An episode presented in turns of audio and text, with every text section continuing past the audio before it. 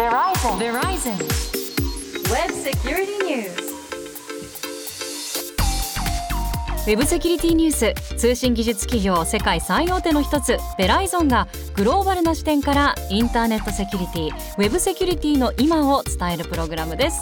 お話を伺うのはこの方です。ベライゾンジャパンの森マークです。今日もよろしくお願いします。はいベライゾンジャパンソリューションズエグゼクティブセキュリティの森マークさんです。よろしくお願いします。お願いしますそして進行は私ちぐさです。さあ今回のウェブセキュリティニュースではどんな内容を扱うんでしょうか？前々回の配信の時に年末年始のいろいろなニュースを見ながらコメントしましたがそれが意外と面白かったっていうところで今回も最近報道されたニュースの中から気になるトピックを見ていきたいと思っています。はいウェブセキュリティを見ることで今の世の中本当に見えてきますからね。見えてきますね。今回もどうぞよろしくお願いします。お願いします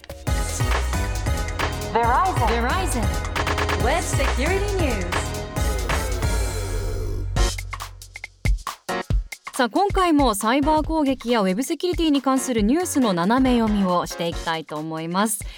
まず日本経済新聞2月28日付の記事から広がる供給網にリスクトヨタなどの工場停止サイバー攻撃対策弱い部品会社が被害という記事です。トヨタ自動車が部品を製造する主要サプライヤーへのサイバー攻撃を受け国内の全工場を停止すると発表しました。大手の製造業では供給網が幅広くつながっています。自動車最大手で世界で事業を展開するトヨタはサイバー攻撃の標的になりやすくシステムに高度な対策を施しているトヨタへの直接攻撃は難しいとして部品会社経由で侵入を試みる例が相次ぎました。マークさんこのニュースも大きく取り上げられましたよね。今回のこの問題に関してやっぱりサプライチェーンというのがキーワードになってくるのかなと思うんですよ。であの今の記事のあの見出しにあった通りやっぱりトヨタ自身は攻撃しにくいかもしれないけどその周りにいる、えー関連会社ですとか卸そういったもので、えーとトヨタのネットワークに何らかの形で接続がある。そこから入り込もうというのが多いえー事例になってますでもちろんトヨタだけではなくいろいろなところでそういうことが起きているんですけどやはりこれからどんどんどんどん自動運転ですとかそういったもの、えー皆さん自動車会社だけでもなくて実はベライゾンもそういった自動運転の技術をあのどんどんどんどんサポートしているんですけどそこからの攻撃っていうものも増えてくるのかな。でまた最近ちょっとあの日産のニュースでトヨタから日産に移っちゃうんですけど自動運転のソフトウェアを購入後にアップデートしたら自動運転するよみたいなことが最近ニュースで流れたんですけどそのアップデートソフトウェアを、えー何らかの形で改ざんされると危険が出てくる。そういうところもやはりセキュリティの対策の一つとして見ていかなければいけないのがこれからの現実なのかなと思いますね。うん。やっぱ自動車関連の企業がサイバー攻撃を受けやすいのは自動運転の技術開発というのが一つの大きい要因にもなっているんでしょうか？自動運転技術もそうですしあのやはり車のテクノロジーを例えば IT のテクノロジーをあの作り上げるのって通常の例えば携帯のアプリより事細かくあの検証をしていろいろなところに認定を受けて初めて車に乗せられるっていうのが現実なんですね。そういった意味でやっぱりそれを時間を費やさないでどうやってその情報を仕入れるかっていうことを悪い人を考えている。なので狙われやすくなってくるっていうのもありますよね。でそれが高く売れてしまう世の中。そうなんですね。いやそして最近ではやはりロシア・ウクライナ情勢に関するニュースサイバーの分野でも多く見受けられますね。例えばこちらご紹介します。3月1日付同じく日本経済新聞掲載の記事ですウクライナ侵攻サイバー戦激化ロシアがウクライナに侵攻しミサイル攻撃や砲撃地上戦で攻防が続く中サイバー空間でも両国間の戦いが激しさを増してきました。官民のハッカーや国際ハッカー集団が入り乱れ両国の政府機関などを標的にサイバー攻撃を仕掛けています。サイバー攻撃の対象がインフラでさらに広がれば市民生活への被害や予期せぬ衝突のリスクが高まると懸念されています。そしてもう一つご紹介します。こちらです。3月1日付読売新聞掲載の記事です。サイバー攻撃大国ロシアに国際ハッカー集団が宣戦布告。軍人10万人の個人情報流出。ウクライナに侵攻したロシアで大統領府やメディアなどが激しいサイバー攻撃を受けています。システムのダウンだけでなく軍人約10万人の個人情報の流出も起きています。サイバー攻撃の大国とされるロシアに対し国際ハッカー集団も宣戦布告をしました。大規模なサイバー攻撃はプーチン政権がウクライナ侵攻を始めた2月24日以降に急増しました。このようにロシアのウクライナ侵攻では地上での戦闘に加えてインターネットでのサイバー戦も激しくなっているということなんですね。この話題については先日マークさん登壇された IT メディア社主催のイベントでもお話しされていましたよね。そうなんですよ。でもともとは、えーと、ハイブリッド型はとはっていうようなタイトルで話すを話す予定だったんですけど、はい、2月28、えー、日にまず、えー、ベライゾンの、えっと、V トラックというチーム、えー、ベライゾン Threat Research Advisory Council というチームなんですけどそこのチームが、えっと、 Intelligence Summary というものを出していましてそこであの脅威インテリジェンスをお客様に週1回、えー、ご提供させていただくサービスの中であのその中でたまにもうあのお客様だけではなくてみんなに広く使ってくださいというような Intelligence Summary が出るんですけどまさにロシアウクライナ情勢に関しての注意喚起が、えー、出ました。でさらに、えっと、冒頭でも、えー、紹介していたあのトヨタ自動車の攻撃が2月28日に起きたということで急遽私の方で、えっと、内容を入れ替えて今回のロシア、えー、ウクライナ情勢どういうふうに守っていけばいいかまたさらにあの私のそのえー、判断に拍車をかけてくれたのが、えー、記者会見の首相に対しての質問の中にやはりそのロシアウクライナ、えー、今回のトヨタの関連性などの質問も出てきたのであのちょうどいい、え、トピックになったかなと思ってその話を始めました。で、えー、っとやっぱり、えー、3月3日付の読売新聞の記事にもありましたように国際ハッカー集団これ皆さんも多分ご存知だと思うんですけどアノニマス、えー、いろんなところで大きく取り上げられてますけどアノニマスが実は、えー、このロシアウクライナ、えー、侵攻が始まってからどんどんどんどんロシアに対して攻撃をしていくと。でアノニマスって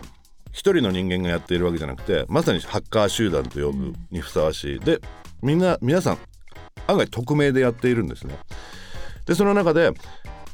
ロシアの軍事サイトの、えーまあ、破壊えー、またさらには今回ロシアの軍人約10万人分の個人情報の流出なども挙げられてますんで攻撃がどんどんどんどん深刻化していると。でさらにはウクライナの方でもやはりロシアに対してのサイバー攻撃が増えてきていると。であの代表的だったのが、えー、クレムリン要は、えーと、ロシアの大統領府が、はい、のサイトが、えーと、一時攻撃で閲覧不可能になっていたというのも、えー、実際に報道されていますのでそういった形で攻撃が両者、えー、開始しております。うん本当にあの IT は今の世界にはなくてはならないものだからこそこういう戦争や争いの有効な武器攻撃手段となってしまうというところが本当にこう諸刃の剣で歯がゆいところでもありますよね。確かにそうなってきますよね。であの今回の攻撃も今ロシアとウクライナがメインにやってますけどもともとロシアウクライナに対しても攻撃をずっと昔からやってますし他の国にも実はやっています。で日本でも2月23日に経済産業省から注意喚起が出ました今回のロシアウクライナの、えー、サイバー戦争が開始したということで日本の企業もまあ、世界中の企業もそうなんですけど日本の企業もきちっと、えー、自分たちを守る術を、えー、確立した上で守っていきましょうと。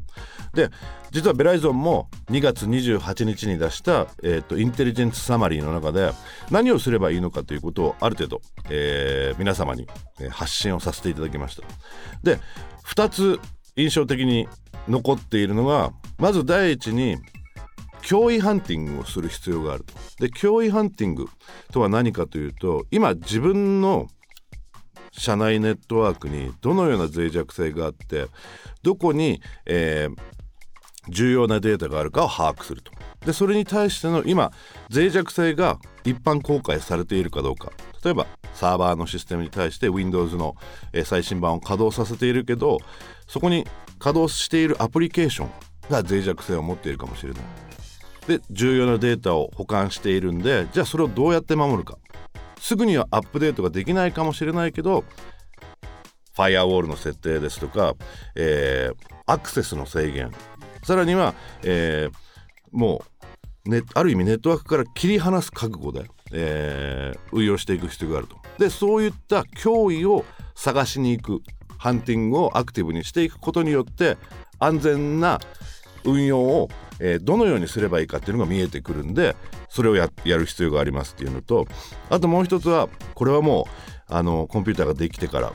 データを保管しているというところから出てきたのがバックアップをしなければいけない。バックアップ要は重要なデータどっかに置いておくというのがバックアップなんですけど実は今ネットワークディスクやネットワーク上でバックアップを行っているところが多くありますんで今までのように例えばあの DVD だとか、えー、とテープ。テープはもう50年以上使われてるテクノロジーなんですけど本当にカセットテープみたいなやつだけどすごく大量のデータを保管してくれるテープがあるんですけどそれを使ってなぜそれを使うかというとネットワークにあるものだとどうしてもランサムウェアにやられた時にもしかするとそのネットワークにあるものだから暗号化されてしまって使い物にならなくなるかもしれないそれが暗号化されてしまうとリストアもできなくなってしまうんでデータがもう死んでいる。なので一回切り離したところに置くようなバックアップが必要になってくるのではないかなっていうふうに、えー私ももちろん考えまして今回のインテリジェンスサマリーでも、えー注意喚起させていただいてますんでその2つの点がやはり今やるのに、えー最善ではないかなというふうに考えてます。そしてそのバックアップ取った物体テープなり何なりは本当にあの厳重にそれもまた管理しないといけないというあのデータの管理とその実物の管理とダブルでしっかりしていかないといけないですよね。はい以前の私の、えーっと仕事がバックアップだったんですよなので今も昔もそうなんですけど例えば大きな会社であれば、えーっと毎日そのテープを、えー引き取りに来てくれる業者さんがいてでそれを遠隔に保管してくれるサービスだとか。あとそ、まあ、自分はそこまでできない。それだったら本当に安安いけどきちっと対価の、えー認定を受けている金庫を買ってそこに入れておくと、万が一あのべ盗まれる心配もな減りますしあと火事があった時にデータがきちっと残っているというのもできますんでまたさらには例えば社長が毎日そのテープを自宅に持って帰ってええ。保管するなどもなるほど。有用な中小企業の場合はそうですよね。有効な手段だと思います。はい、あの多角的にあの自分の会社のデータを本当に守っていくということがすべての働く人の身を守るということにもつながっていくということですよね。そうですねはい、このロシア・ウクライナ情勢に関してはでもマークさん日本もロシアに対して経済制裁していますし対岸の火事ではない人事ではないと受け止める必要がありますよね。日本の企業も、まあ、万が一に備えて準備というのはもう本当にしっかりとしないといけないですよね。はいもうすでにあのランサムウェアグループでロシアの敵は我々の敵だというハッカー集団も出てきてますんで日本も制裁をしているということで敵の一つになってきたのではないかと思いますねあとどうしても、えー巻き添え被害っていうのも出てきますんでそういったところも気をつけなければいけないこのロシア・ウクライナ情勢サイバーという観点からも注視していく必要がありますね。Verizon. Verizon. Web Security News. 今回のウェブセキュリティニュースいかがでしたか？ウェブセキュリティについてもっと詳しく知りたいという方はベライゾンジャパンのオフィシャルホームページをご覧ください。さあマークさん次回はどんな内容でしょうか？次回の、えートピックなんですけど今回とはガラッと変わって